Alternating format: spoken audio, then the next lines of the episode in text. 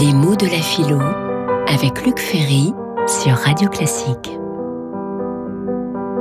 Âge, le mot âge. Aujourd'hui, j'ai envie de vous parler des âges de la vie, en commençant par la vieillesse.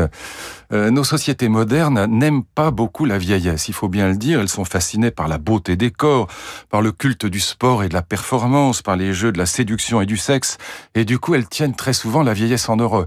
En témoigne d'ailleurs la multiplication des, des, des centres de fitness, de bodybuilding, de thalassothérapie, de diététique, ou aussi les centres de chirurgie esthétique et de botox en tout genre.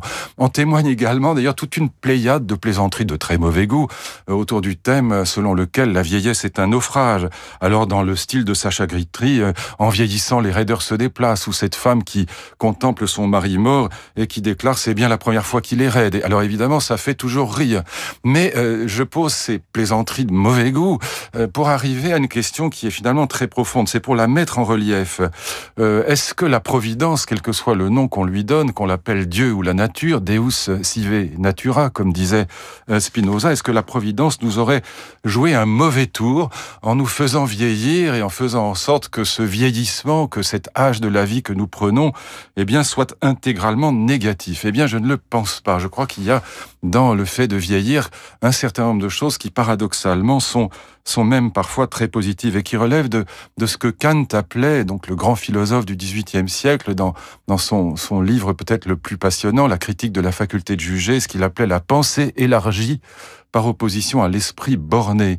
Quand j'apprends, pour donner un exemple très simple, une langue étrangère, quand je m'arrache pour moi à ma particularité d'origine qui est le français, et que j'apprends par exemple l'allemand, comme j'ai fait en faisant mes études en Allemagne, eh bien, je m'arrache au particulier d'origine et j'entre, pour ainsi dire, je dirais, dans plus d'universalité, mais aussi dans plus d'humanité. Si, comme dans la Bible, connaître et aimer sont le, même mot, relèvent de la même logique, eh bien, en entrant dans plus d'humanité, en élargissant l'horizon, une chance m'est ainsi donnée de mieux connaître les autres, mes frères humains, et peut-être même de mieux les aimer.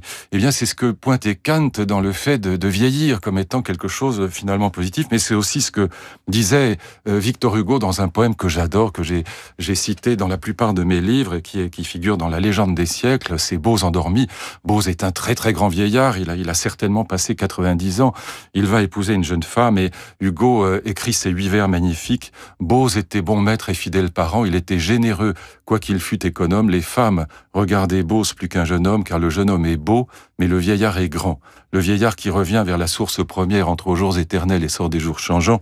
Et si l'on voit de la flamme aux yeux des jeunes gens, dans l'œil du vieillard, on voit de la lumière. Alors j'ai cité de mémoire, j'ai d'ailleurs rajouté ainsi, euh, vous retrouverez dans le texte original, il n'y est pas, mais peu importe, l'idée d'Hugo, alors bien sûr c'était aussi un plaidoyer pro domo, mais l'idée c'est que prendre de l'âge, c'est aussi une chance qui nous est donnée de mettre de la lumière dans l'œil, de la grandeur dans l'œil, d'élargir l'horizon. Retrouvez les jeudis philo de Luc Ferry aux conférences Sarah Yalda chaque jeudi à 12h30 au Théâtre des Mathurins.